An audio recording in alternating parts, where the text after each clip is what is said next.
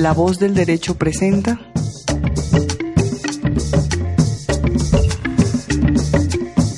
Protagonistas de la paz.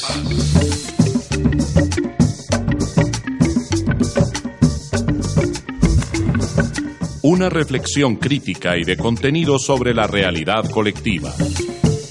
Realizan, producen y conducen Valentina Erazo, Laura Barón, Alejandra Barrera y Santiago Forero.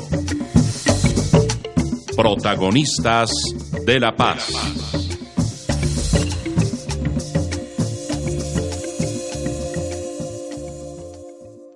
Bienvenida a toda nuestra audiencia a un nuevo programa de Protagonistas de la Paz, un programa, como saben, comprometido con la visibilización de opiniones y vivencias en torno a los debates jurídicos y políticos de construcción de paz, siempre trayendo diferentes voces y visiones desde la academia, desde el sector público, organismos internacionales y la sociedad civil a este debate.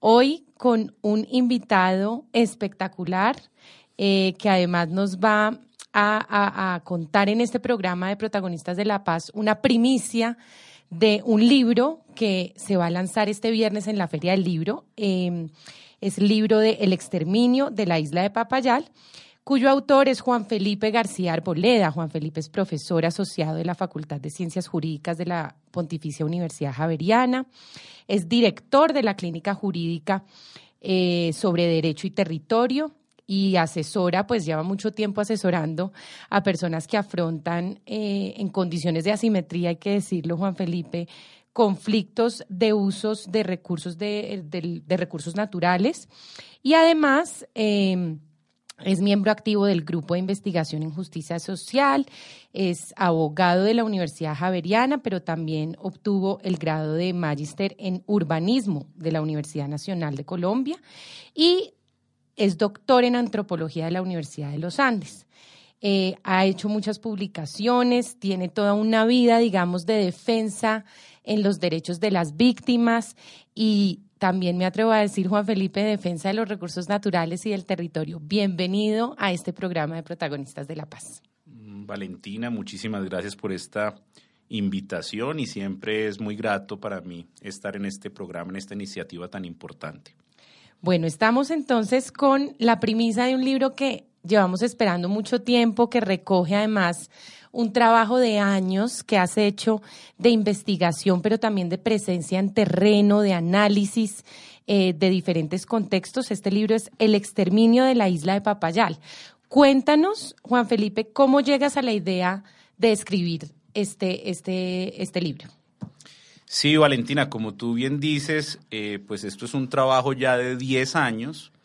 Hace 10 años que llegué a esa isla, a una isla en el río Magdalena, en el municipio del Peñón Bolívar. Eh, hace 10 años llegué invitado por el Programa de Desarrollo y Paz del Magdalena Medio a defender los derechos de unos campesinos que estaban en un conflicto de tierras. Y pues yo soy, sigo siendo hasta el día de hoy abogado de esos eh, campesinos. Eh, es el famoso caso conocido como eh, los campesinos desplazados de la hacienda Las Pavas. y después de 10 años de litigio que continúa todavía hoy, yo podía ver también otras realidades, sobre todo la realidad de una persona eh, que siente que su, su vida está siendo atacada, su forma de vida está siendo atacada, y el derecho no responde inmediatamente. Hay un tiempo de espera muy largo, como te digo. Eh, yo llegué hace 10 años al caso, pero eh, ellos toda su vida han estado esperando la ley. Yo, pues los, los, campesinos mayores tienen en estos momentos 70, 80 años, algunos ya han fallecido lamentablemente y fallecen esperando la ley, como, como esa eh, historia también del coronel no tiene quien le escribe que quede después de una guerra quede esperando la pensión, que aparezca la pensión. Entonces la idea del libro surge, eh, no tan, en el libro no se encuentran los procesos litigiosos, sino que en el, en el libro se cuenta la experiencia de estos campesinos que viven en una isla. Además, la, el, esto, el el libro tiene como, protagonismo, como protagonista una isla, es la isla la protagonista.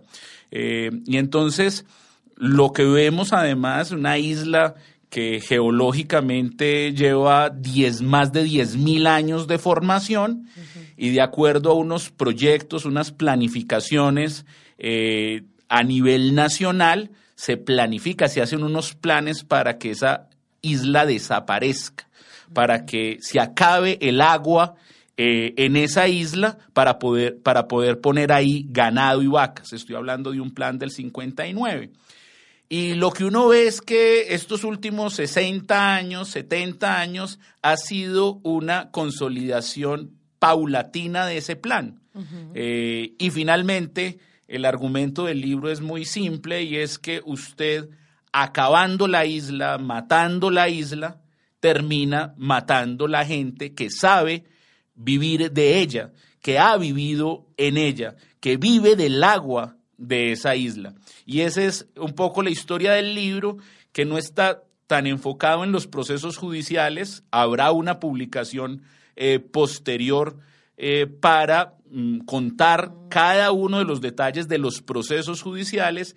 El libro está mucho más enfocado en la relación de las personas con esa isla, con ese entorno y cómo ha habido violencia para cortar esa relación de esas personas con ese entorno, con ese ecosistema eh, muy particular que es la isla de Papayal. Todas esas historias de violencia y además cuál ha sido el papel del Estado allí. ¿Qué, cuál es el rol que juega el Estado en esa historia de violencia?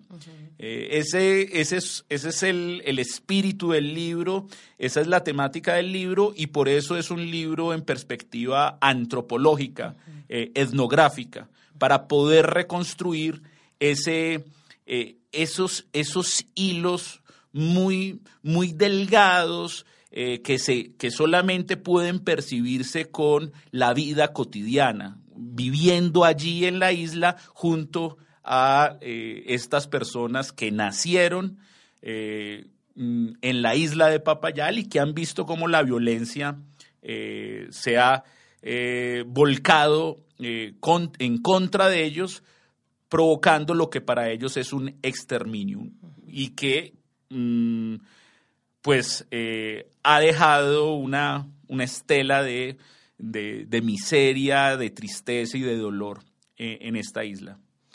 Juan Felipe, precisamente con este contexto que tú nos cuentas, que es un análisis del ecosistema, de la comunidad, nos has dicho, eh, la principal, digamos, el principal abordaje y, protagonista es la isla de Papayal.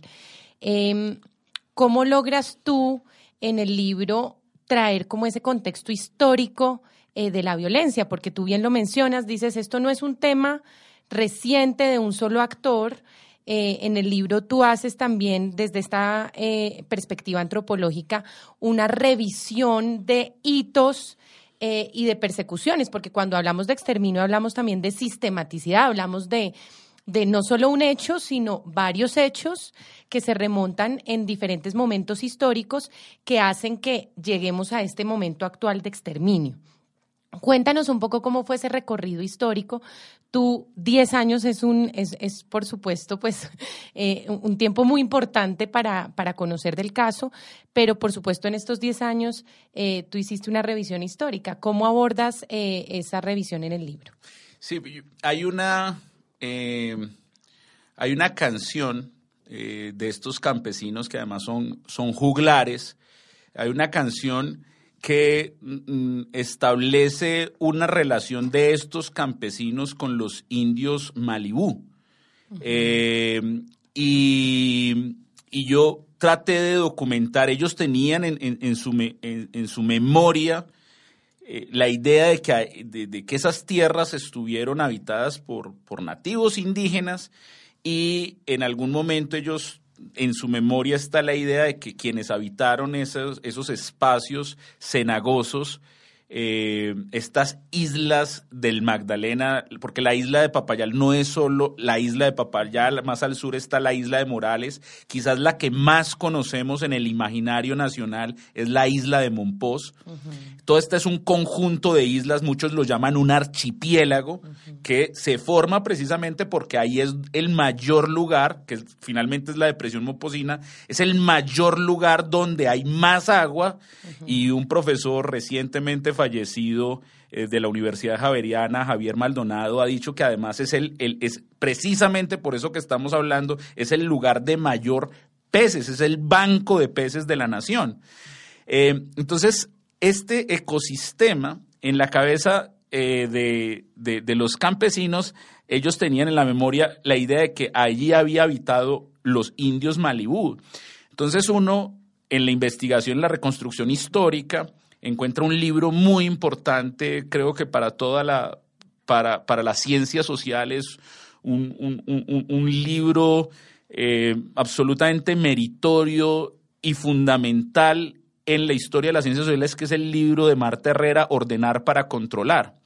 Eh, ese libro reconstruye precisamente allí en esas llanuras del Caribe, allí en esa depresión momposina, la relación entre los malibúes de la laguna, que eh, están allí precisamente su gran, su gran espacio de vida es la, se llaman malibúes de la laguna porque allí está la ciénaga más grande de Colombia, que es la ciénaga de Zapatosa.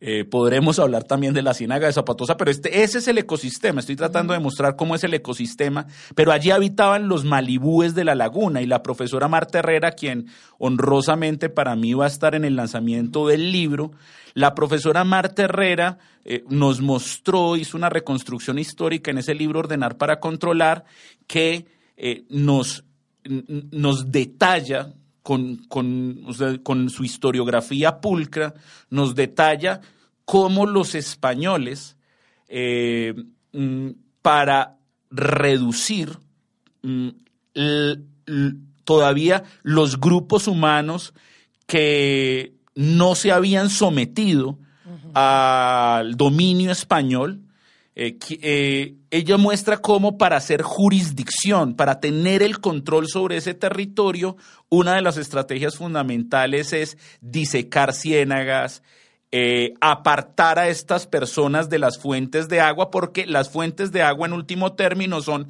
la fuente de vida. Por eso además les rinden tributo sagrado, porque de allí viene la vida. De allí vienen los peces, de allí viene el agua, viene su alimentación. Entonces, finalmente, estas fuentes de agua son fuentes de autonomía. Entonces, a nivel político, a nivel jurídico, para tú consolidar la jurisdicción, para tú tener dominio sobre esas personas, para permitir que te obedezcan, para hacer posible que esas personas obedezcan el régimen español, lo que eh, hay una estrategia fundamental para acabar las fuentes de agua, separar a estas personas del agua. Eh, y esas prácticas, entonces, curiosamente, son las mismas que hoy, hoy vemos con este grupo de personas y, las personas que han habitado históricamente eh, la isla de Papayal. Entonces, esta, esa reconstrucción histórica es fundamental y a mí lo que más me impacta, y es una de las reflexiones del libro, es que los españoles, en su mentalidad eh, del siglo XVIII, para ellos todas esas acciones están legitimadas. Todas esas acciones son legítimas porque ellos consideran que ellos están en una guerra sagrada. Eso es una guerra, finalmente, que tiene legitimidad porque es una guerra en nombre de Dios. Es una reducción es una reducción al infiel. Ellos vienen con, los españoles vienen con una larga tradición de defensa del paradigma católico y eso lo lleva a que esa, eso no se llame violencia. Ellos son prácticas sagradas, o sea, para poder eh, consolidar eh, la religión. Eso, es un ejercicio de salvación de, esas, de esos grupos, a quienes además pues no, ellos no lo ven, ellos no lo ven solo ah, como un exterminio, sino que les da, es decir, si ustedes obedecen este ordenamiento y reconocen al verdadero Dios, ustedes van a poder entrar al reino divino.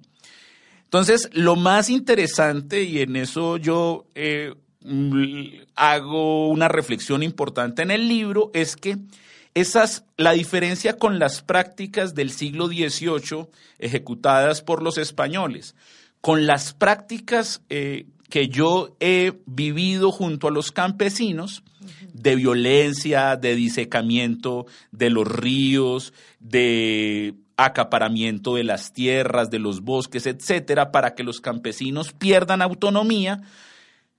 Todas esas prácticas hoy en día ya no son eh, nombradas, no tienen el mismo nombre de legitimidad y han perdido algo de legitimidad. Los campesinos lo señalan como prácticas criminales, pero yo lo que trato de mostrar es esa tensión, porque en todo caso, quienes están eh, eh, practicando eso, haciendo disecamiento de ciénagas en los años 80 para poder ganar, para poner ganado, para poner vacas ahí, y los que realizan esas prácticas en el, ya entrando el siglo XXI, ya no para poner ganado, sino para poner palma africana, todos ellos también tienen un argumento fuerte de salvación, pero es la salvación de la economía nacional.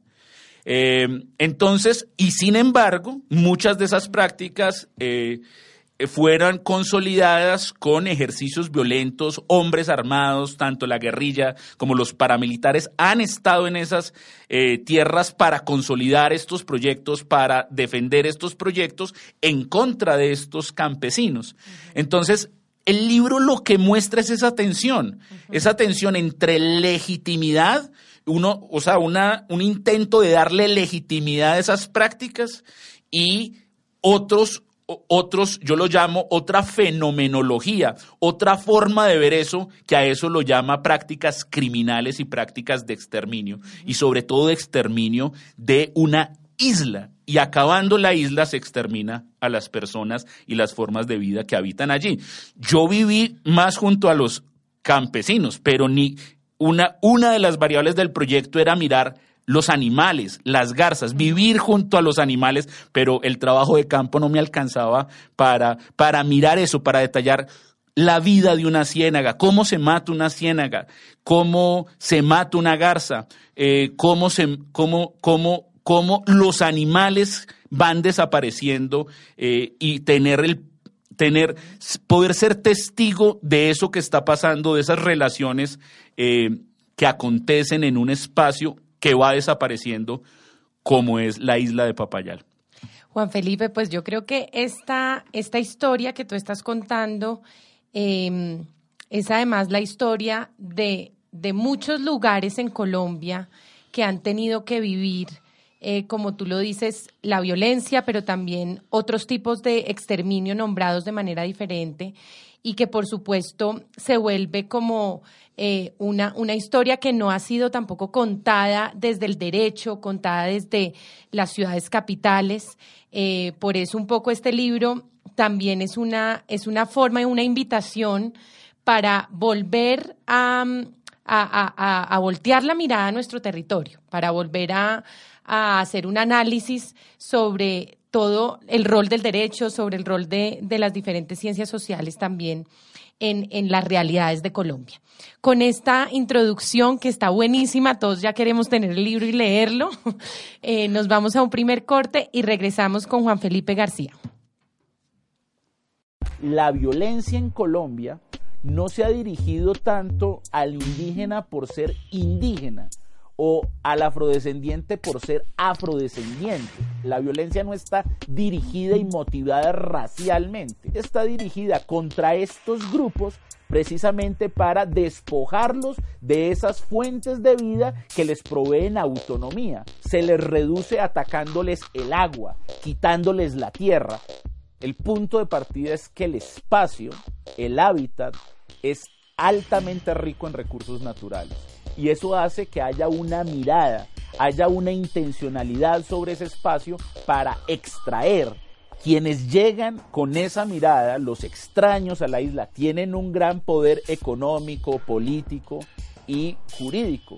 Y entonces esas prácticas no son presentadas como prácticas criminales como las leen los campesinos que ven que están siendo exterminadas sus vidas, sino que son prácticas necesarias para la nación la destrucción de un río, la destrucción de una mata de maíz, la destrucción de una ciénaga para estas personas es la destrucción de su alma, de su identidad. La etnografía permite vivir con ellos ese dolor y tratar de consignarlo en un libro para que los que estamos en el centro y nos abstraemos de esas realidades podamos tener algún acercamiento a lo que está pasando en esas localidades. Estamos engañados en el concepto de legitimidad.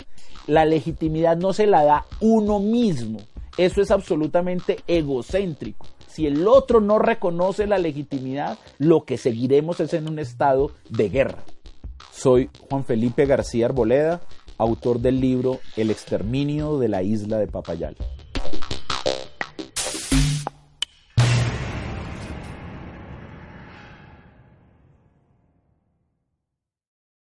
Esta es la voz del derecho. Bueno, retomamos en este programa de protagonistas de la paz em, una reflexión sobre este importante libro del exterminio de la isla de Papayal, una publicación que todos estamos ansiosos de conocer y además sobre la cual ahorita haremos un concurso para que eh, quienes participen en este programa, quienes eh, promuevan y difundan em, esta, esta, este contenido, eh, pues puedan además acceder al libro, a un libro firmado por el autor y que nos acompañen, por supuesto, en el lanzamiento el viernes. Ahorita vamos a estar contando cuáles son como las características de este concurso para que la gente pueda comentar, pueda dar like y compartir y anunciaremos entonces el ganador. Pero volviendo con Juan Felipe, eh, quisiéramos entonces ahora que nos cuentes eh, un poco sobre la reflexión eh, del rol del Estado. Tú has mencionado que en, en, todo este análisis de la isla de Papayal hay, hay varios actores, hay actores armados, hay actores que tienen intereses sobre los territorios, unos son legales, otros ilegales, bueno, hay una multiplicidad de actores, pero por supuesto hay un, una ausencia permanente del Estado en, en, términos de la materialización de los derechos de la población, de la preservación de los recursos naturales, del territorio. Y en ese sentido, ¿cómo eh, has hecho tú el análisis en esta publicación de, del rol del Estado en este caso? Yo creo que lo que mencionas es muy importante, Valentina, porque nosotros tenemos tradicionalmente una idea eh, en las ciencias sociales y mucho más eh, en la ciencia jurídica, de entender estos fenómenos y estas prácticas como unas prácticas en donde el Estado no está. Es decir, casi siempre describimos como una ausencia de Estado. Y creo que, sobre todo desde las ciencias sociales, em, esa, esa mirada, esa forma de, enfocarlo puede ser reduccionista. Es decir, pareciera que no nos está explicando eh, mm, el fenómeno de una manera adecuada. El libro en ese sentido recoge eh, ya una tradición de pensamiento que quiere mirar de manera diferente eh, la idea de construcción del Estado. Y en esa idea de construcción del Estado, lo que eh, queremos decir es que, diferente a cómo se aprende en una facultad de derecho, el Estado eh, constitucional es dos puntos y usted tiene que revisar la constitución política para mirar toda la organización del Estado. Este tipo de acercamientos desde las ciencias sociales y sobre todo la herramienta metodológica que es la etnografía, ver el día a día de qué significa el Estado para las personas en estos territorios, tratar de hallar las voces de las personas que ven un cara a cara eh, la idea del Estado, uno encuentra que allí la idea de Estado es una cuestión muy diferente a esas de las clases eh, de derecho constitucional en la que todos hemos aprendido lo que significa el Estado y su estructura administrativa. Allí, en el día a día, con el uso de la etnografía, uno va viendo que las personas empiezan a construir un significado del Estado muy diferente y que quienes eh, eh, y que allí hay una presencia del Estado. Una, lo han dicho eh, distintos autores, pero lo, lo han llamado, por ejemplo, una presencia diferenciada. A mí me interesa mucho, o sea, es una presencia, claro que el Estado ahí está, de una manera diferenciada, pero no hay ausencia de Estado.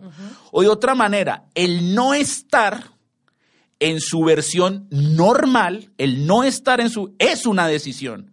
Es más, hay veces necesitas demasiado Estado para que el Estado no esté allí.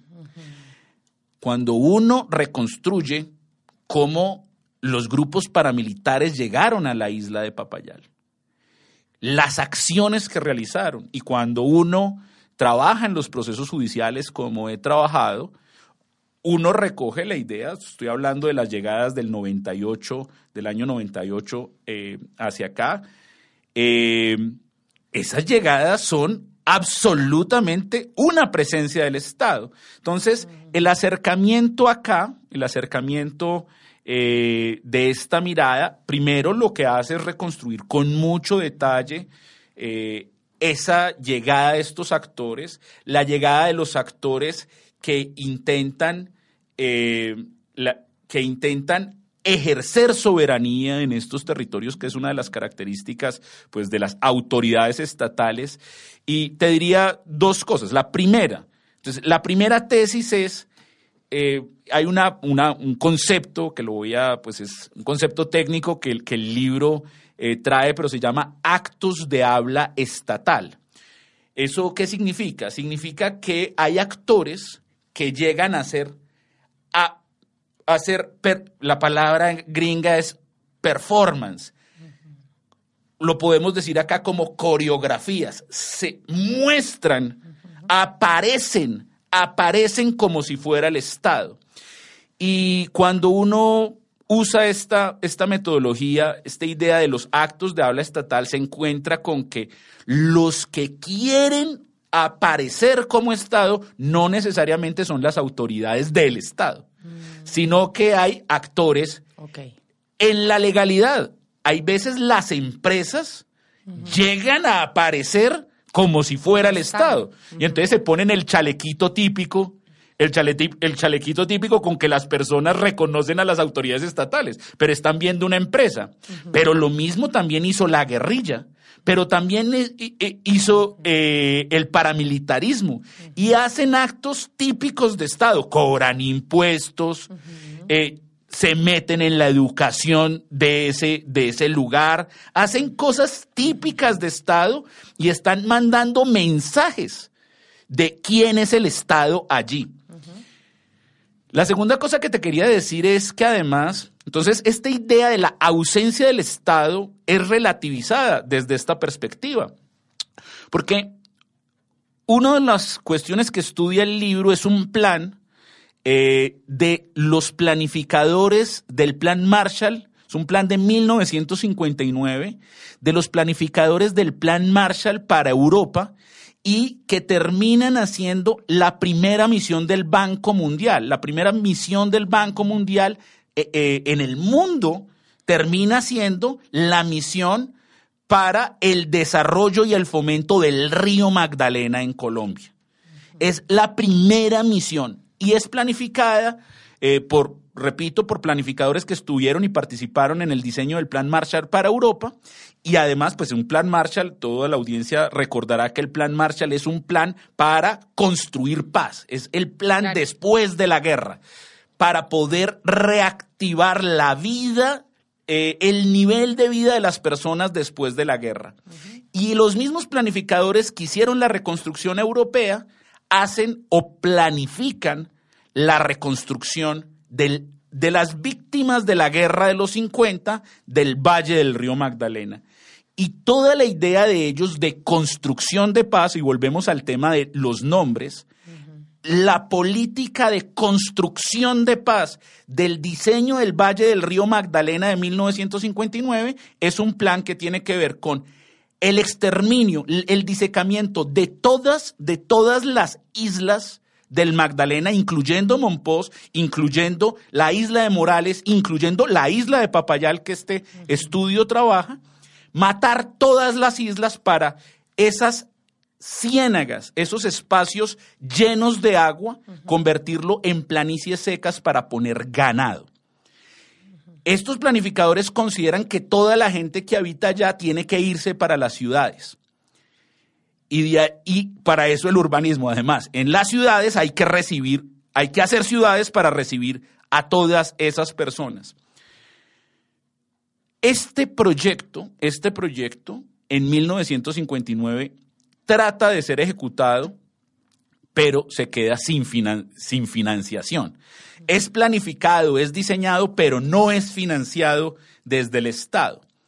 Pero uno diría, y este es, esta es la tesis del libro, y es, después va a haber unas altas inversiones en esos territorios, altísimas inversiones sobre todo a, a, principios, a finales de los años 70 y principios de los 80 que va a consolidar ese plan que te estoy diciendo, el plan de disecar para poner cabezas de ganado.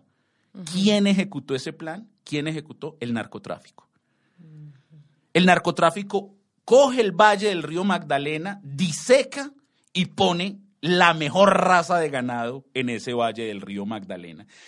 Claro, habrá excepciones, claro, hay ganaderos que no, sus capitales no provienen eh, del narcotráfico. Sí, por supuesto, pero eso no obsta para decir que allí, en el Valle del Río Magdalena, hubo un proyecto desde, sobre todo el cartel de Medellín, para acaparar las tierras y poner allí, como forma de lavado de activo y de, y, de activar la economía nacional, eh, mm, ganadería eh, bovina. Y, y allí llena. La pregunta es, entonces, ¿eso se llama ausencia de Estado? Este libro da, revisa esa idea y es no, para poder hacer eso, eso, eso fue, contó con una decisión de Estado. De pronto no hemos querido contar esa decisión. Cuando tú decides no perseguir ni criminalizar eso, finalmente lo que se necesita, o sea, para no criminalizar se necesita una decisión, una, decisión y una presencia absoluta estamos, Valentina, hablando, Valentina y oyentes, estamos hablando del principal río de Colombia. Es el principal valle. Y es, un, y, es, y es el valle en donde hasta el día de hoy se supone que no hay ley. Yo creo que ya los oyentes entienden el punto. No hay ley. No hay ley. Para que en el principal valle no haya ley es porque hay unas decisiones políticas muy importantes. Entonces, ese es un, tema fundamental del rol del Estado, es volver a replantear esta idea de ausencia del Estado que es muy importante para sincerarnos, para para en estos momentos de transición en donde tenemos proyectos de enfrentarnos con la verdad, creo que es fundamental que el país el, libro de alguna manera es una autoconciencia. Reflexionemos, reflexionemos si allí hay Estado o no hay Estado, o hay un Estado con unas particularidades que tenemos que estudiar y este libro es una contribución a ello. Ahora bien, hay un segundo rol del Estado eh, que, eh, que también es muy importante aquí, y es que el Estado y un Estado que garantiza derechos, también tiene un rol muy importante. Cuando el Estado garantiza derechos bajo una idea de ciudadanía amplia y cuando reconoce derechos de los campesinos, allí también hay un rol muy importante y el libro, su última parte, eh, trata de estudiar eso, qué le pasa a un campesino, cuál es la experiencia, la piel, cómo se siente cuando siente que el derecho puede reconocerle y garantizarle su forma de vida cuando históricamente ha tenido una impresión y un mensaje de que el Estado es solamente para acabarlo, para sacar, para acabar la isla, para sacar su vida de ahí. ¿Qué pasa? ¿Qué significa? ¿Cómo empieza a construir un significado distinto las personas cuando siente que el derecho le está garantizando su ser, le está garantizando su vida? Ahí, Juan Felipe, eh, vamos a, otra reflexión. En este programa siempre y en esta emisora em, traemos desde, desde los temas que discutimos una reflexión sobre el rol del derecho. El rol del derecho eh, en los territorios, en, en, en, la, en, los lugares también de las aulas de clase, eh, cómo esto de alguna manera eh, puede transformarse desde el derecho. Y tú ahorita lo mencionas y lo introduces diciendo el derecho ha tenido en la isla de Papayal un rol histórico de desconocimiento, de injusticia e impunidad, en donde, eh, pues digamos, el derecho no ha sido visto por las comunidades como una herramienta para la defensa de su territorio, pero también al final que hay una luz al final del túnel, eso es importante también tenerlo acá en el, en el radar. Eh, hay, hay, una reflexión sobre el, el rol del derecho en este, en este caso y en muchos casos en Colombia puede ser fundamental en el reconocimiento de, de, la autonomía, de los recursos y de las identidades de las poblaciones. Cuéntanos un poco cómo, cuál es la reflexión frente a los retos que tiene el derecho eh, en este tipo de casos. ¿Por qué lo pregunto? También porque hay casos que son tan complejos, en donde se requiere una visión que no es de una rama del derecho, digamos, no es, no es un asunto como del derecho civil, del derecho ambiental, sino que incluso esto amerita eh, una reflexión conjunta de muchas ramas interdisciplinarias en donde el derecho no está solo. Es necesario eh, involucrar en, estos, en, estas reflexiones a la antropología, a la sociología, eh, bueno, a muchas otras ciencias sociales que, necesitan, por supuesto, alimentar una comprensión sobre el caso. Entonces, ¿cómo el derecho puede, desde el punto de vista que tú lo abordas en el libro, puede tener un rol acá de reconocimiento, un rol, una salida, una, una, manera de alguna eh, por alguna forma de decirlo, una manera de evitar que el daño sea peor, porque el daño ya es irreparable. Pero ¿cómo el derecho puede evitar que sea peor? Escuchándote, Valentina, pienso pienso en las en un diálogo que tuvimos con los editores, con la editorial que además estoy agradecidísimo con el trabajo excelente de la editorial Javeriana en cabeza de Nicolás Morales y todo ese equipo. Eh, tuvimos un diálogo y eh, fue, fue, frente a la, a, la imagen de portada. Eh, claro, el título es El exterminio de la isla de Papayal, que ya es un título pues fuerte, desesperanzador, eh, se acabó todo, esto es el fin. Y entonces una primera imagen de portada era una fotografía que le hacía juego a ese, al título. Y entonces yo, yo, ahí tuvimos un diálogo muy interesante porque yo les dije, no, porque es que el libro, el capítulo, si los primeros capítulos muestran esa, esa dureza, la violencia, ese rigor, el último capítulo es un capítulo de danza. O sea, yo esperanza. y no, pero y a ti que te interesa el baile, es, un término, es, el, fin del libro es danzando, es, es danzante, es musical. Em, y ya explicaré un poco eso, pero entonces terminamos con esta imagen de portada, que es una imagen muy bonita, que es eh, el líder, eh, uno de los líderes eh, de, de, allí de la isla de Papayal, que es Misael Payares, a espaldas a Canalete, que es algo hermoso, de una fortaleza, y eso muestra la vitalidad, y hay un, un sol, o sea, él está usando su canalete para ese sol y eso muestra esta idea de eh, esperanza que con el que finaliza el libro. Y ese diálogo fue muy pues fue resuelto a esta idea de listo contrastemos las dos cosas la idea fuerte con esto. Y yo creo que esa es una jugando con esas imágenes describe lo que lo que pasa en el libro y lo que tú también señalas de la interdisciplinariedad. El libro reflexiona sobre que el sobre el derecho moderno el derecho que conocemos de un Estado moderno, eh, con autoridades centralizadas, ese Estado eh, en la historia, en la historiografía del Estado, que también está presente en este libro y recoge pues la tradición de aquello, sobre todo de la sociología histórica, que ha reconstruido que un Estado no nace solito, un Estado se construye. Y en ese proceso de construcción del Estado es fundamental esta, lo que podría llamarse la sustitución de eh, o sea, la idea secular de unas instituciones no religiosas que van sustituyendo y ocupando el lugar central de la religión como paradigma y como centro de la vida eh, humana. El derecho parece que se le olvida eso, ese, todo ese proceso de sustitución. El derecho, el derecho antropológicamente hablando, ocupa eh, esa función, la función de sentir, de, que una, una, persona busca la religión porque le ofrece seguridad, protección, eh, siente que su vida está protegida eh, frente a unos dioses. El derecho no es diferente, o sea, el Estado se acepta, se reconoce porque, y esto es dicho absolutamente por Kelsen, o sea, usted solamente, usted solamente reconoce el derecho, o sea, esto es el positivismo puro cuando ese Estado le da garantía a su vida, protección a su vida. Si uno se lee el, capítulo final, eh, contrasta tres ideas que considera que son funcionalmente análogas. La idea del mesianismo del cristianismo primitivo, la idea del el chamanismo y la idea del constitucionalismo norteamericano.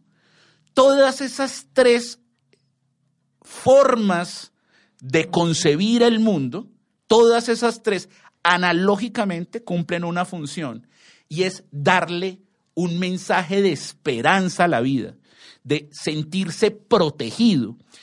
Y entonces lo que con esto que estoy diciendo, cuando uno analiza la vida de estas personas históricamente golpeadas, eh, víctimas de la violencia, el derecho juega dos papeles. Un papel puede ser ese en que el derecho ha sido usado para destruirlos, para acabarlos, pero empieza a haber una mirada en que el derecho también puede ser es el lugar que ellos, en el caso particular de esta comunidad, han encontrado es en la religión. Esto es una comunidad altamente mesiánica. Y pues yo lo viví, es decir, en un escenario en donde usted está rodeado de paramilitares, diciéndole que usted no puede seguir con su proyecto de vida y donde usted lo amenazan a diario. En ese escenario, si usted se come un bollo, un bollo limpio de maíz y desayuna eso, usted, sus oraciones, usted dice, estoy vivo hoy, Dios está aquí. Es lo más material, o sea, eso no es espiritual, no, no, es una teología absolutamente material. Estoy vivo hoy. Esto no me lo dio el derecho. Esto no me lo dio. o sea, el derecho puede estar en contra de mí, pero ahí tengo Dios fuertemente apareciendo hoy, día a día, está aquí protegiendo mi vida y protegiendo mi ser. Cuando el derecho logra también ser ese centro, inmediatamente lo que logra es en estas comunidades la legitimidad, el reconocimiento, que es lo que le falta a tantos espacios en Colombia. ¿Por qué las personas no confían en las instituciones? Porque no tienen milagros en donde no han visto, no han visto que el Estado les haya protegido su ser.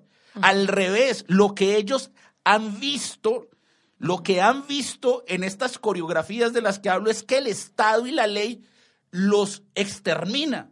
Cuando ellos logran, cuando en Colombia todo ciudadano logre ver un milagro, y creo que en eso, por ejemplo, jugó un papel fundamental la Corte Constitucional.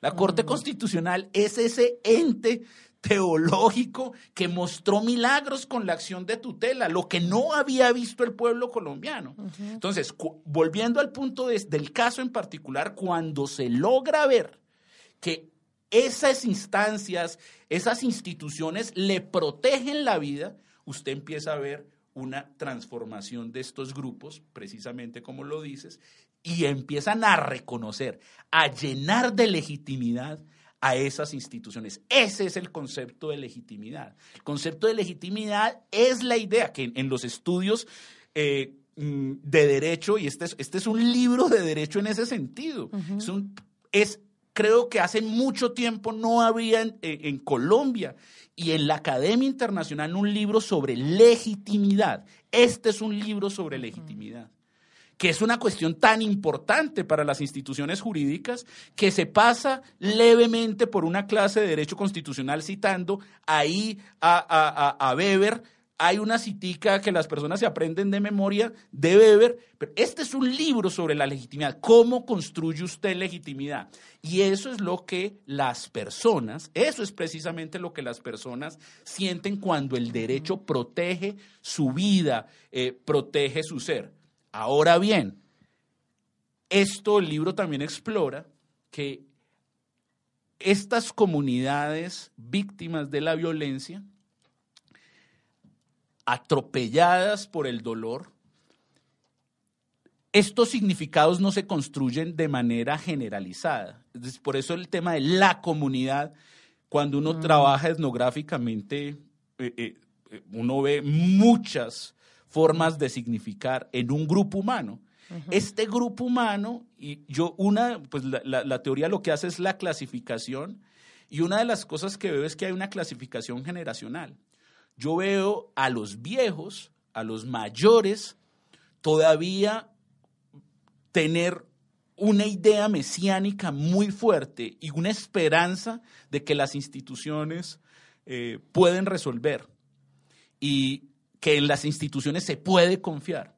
Veo una, los hijos de esa generación de mayores, los veo en una tensión muy fuerte, pero a los nietos de esa generación los veo absolutamente escépticos.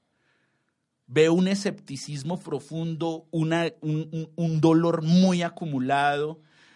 Vieron que sus padres, es decir, la segunda generación, sus vidas quedaron estancadas, no han podido realmente desarrollar su proyecto de vida. De alguna manera los viejos sí vivieron un proyecto de vida campesina. La segunda generación les ha tocado es la violencia, la, la, dificultad de hacer su proyecto de vida, muy estancados, y eso veo que la tercera generación, la más joven, sea muy escéptica eh, frente a eso, y eso me parece de la mayor gravedad. Y eh, por eso también el libro es una reflexión para alimentarlos a ellos. Este libro es para ellos, para que ellos entiendan que sí es posible, sí es posible que eh, el derecho está hecho para eso. El derecho está hecho eh, en su espíritu para proteger la vida y el ser de las personas. Y Juan Felipe, con ese reconocimiento, pues no podemos dejar pasar este programa sin enviar un saludo muy especial a todas las comunidades y a todas esas generaciones que aún están en la isla de Papayal, que son los protagonistas, tú lo has dicho, de esta historia y también protagonistas de la paz, de, de décadas de, de resistir, de permanecer eh, en una en una lucha por su territorio y por los recursos naturales. Entonces les enviamos un saludo muy especial a todos, eh, que sepan que esta emisora está a su disposición y que por supuesto nos sumamos en la idea de este libro de reconocerlos como unos protagonistas eh, de la paz, pero como también los protagonistas de, de la identidad de nuestros territorios y de la identidad de nuestra nación. Ahí, pues quisiera con esto que ya pues todos tenemos en el panorama un contexto importantísimo sobre el libro. Tenemos eh, muchas ganas de leerlo, de llegar además a ese momento del libro en donde está esta perspectiva esperanzadora, están las oportunidades para, para afianzar un poco el rol del derecho, el rol del Estado, el rol incluso de la sociedad y de, de quienes no estamos concientizados de lo que está pasando en nuestros territorios. Y por eso quisiera traer una, una cita eh, de Michael Tausing, que ahorita, Tausing, que ahorita te va a acompañar, entiendo, el viernes en la presentación del libro. Y él describe em, este libro de la siguiente manera. Dice, en el proceso de lectura de este libro, uno se convierte en una persona diferente. El ojo ve más, el corazón siente más. La mano del escritor se enciende, los conceptos se desmoronan y los nuevos paradigmas saltan de entre las cenizas de los viejos. Cuando lo leemos, nosotros también nos encendemos.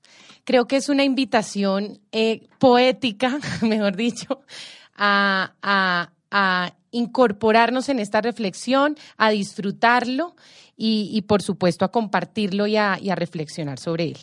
Entonces, sobre el concurso, muy rápidamente, vamos a regalar un libro firmado por el autor. Vamos a, para ello, ponerle like a este programa en YouTube y en Facebook. Les pedimos que compartan este programa y que taguen a cuatro amigos que ustedes consideren que van a disfrutar esta publicación o que tienen algo para comentar. Y esperaremos hasta el jueves a las 2 de la tarde em, con el movimiento de redes sociales, quienes más logren compartir y con quienes logremos tener mayores likes, pues tendrán eh, este libro firmado por el autor. Recuerden, esto es un, como lo, como lo dice eh, Michael en esta, en esta cita, uno se convierte en una persona diferente. Y ahí Juan Felipe quiere agregar eh, algo frente a esta reflexión. No, lamentablemente Tausik, Michael Tausik, conocido más como en Colombia como Miguel, eh, no, no, nos podrá acompañar este, este viernes, está, está en Venecia y fue muy difícil eh, lograr que pudiera acompañarnos, pero, pero él, él, él, él tiene eh, un papel absolutamente vital en este libro. Eh, que es un, pues yo creo que es uno de los antropólogos más grandes del mundo en estos momentos y pues soy, estoy muy honrado de poder tener la presentación de este libro eh, eh, en, su escritura y estas palabras tan, tan, generosas, pero con él, y, esto está, el libro está inspirado en lo siguiente, y es que sí, sí creemos que estamos frente a un cambio de paradigma, estamos en estos momentos hay un cambio profundo de, paradigma. Hay un paradigma, la paz, las naciones, los estados se construyeron bajo un paradigma extractivista bajo la idea de que las economías nacionales se construían extrayendo los recursos naturales hasta la última gota. Todo eso para potenciar la economía nacional. Y a pesar de que ese paradigma todavía está vigente, con Tausig y con muchas otras personas que sé eh, que nos acompañan y que hacemos parte de movimientos sociales, entendemos que ese paradigma acabó. Ese paradigma no tiene vigencia y tiene un nuevo paradigma como está precisamente la Laudato Si del Papa Francisco.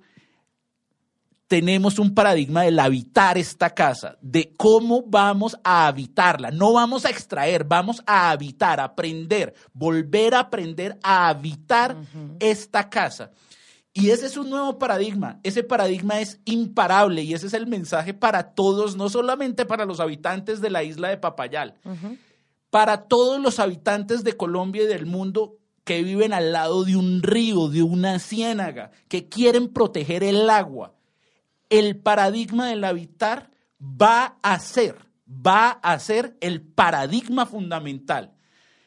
No, no pierdan la paciencia. Esto es un libro también que estimula la paciencia. Si ven que los, los del paradigma extractivista actúan con mayor violencia, es precisamente, es precisamente porque están viendo que están perdiendo su voz, su legitimidad. Mm. La legitimidad actual la tiene el paradigma del habitar. Juan Felipe, pues creo que esa es la conclusión más importante de esta reflexión. Es una reflexión que, como tú dices, va a toda Colombia, a todas las comunidades campesinas, a todos los sectores sociales, pero también a aquellas personas que hoy tienen una función de responder desde el Estado, de generar reflexiones desde la academia, eh, incluso de proponer formas de gobernanza que reconozcan eh, estas, estas realidades que por tanto tiempo han estado eh, casi que ignoradas por todos. Entonces, volver a aprender a habitar esta casa, eso es lo que vamos a, dejar en el radar de este programa. Eh, estimular la paciencia, reconocer, a este, reconocer el trabajo histórico de estos protagonistas de la paz e invitarlos, por supuesto, a todos y todas a que nos acompañen en el lanzamiento de este hermoso libro el viernes en la Feria del Libro. También nos tienes que decir, Juan Felipe, cómo conseguimos el libro, en dónde lo compramos, eh, cómo hacemos para para adquirirlo y eh, recordando rápidamente las reglas para eh, participar en el sorteo del, del libro que vamos hoy a, poner a disposición de nuestra audiencia de La Voz del Derecho.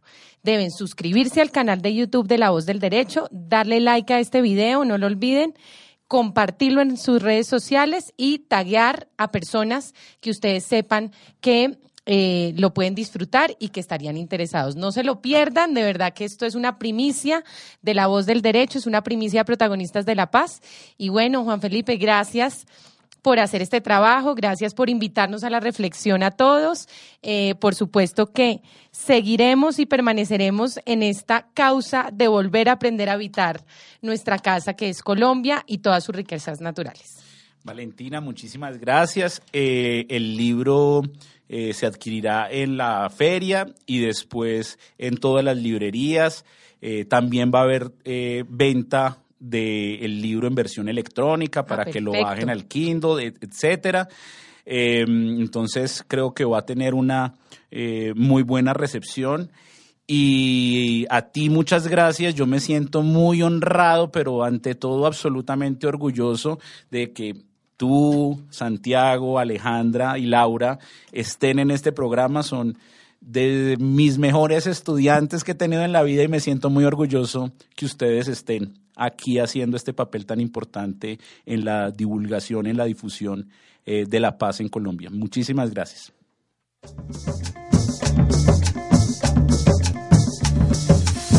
La voz del derecho presentó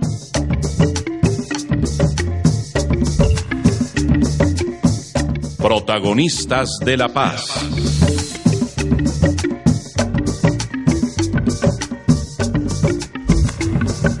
Una reflexión crítica y de contenido sobre la realidad colectiva. Realizan, producen y conducen Valentina Erazo, Laura Barón, Alejandra Barrera y Santiago Forero.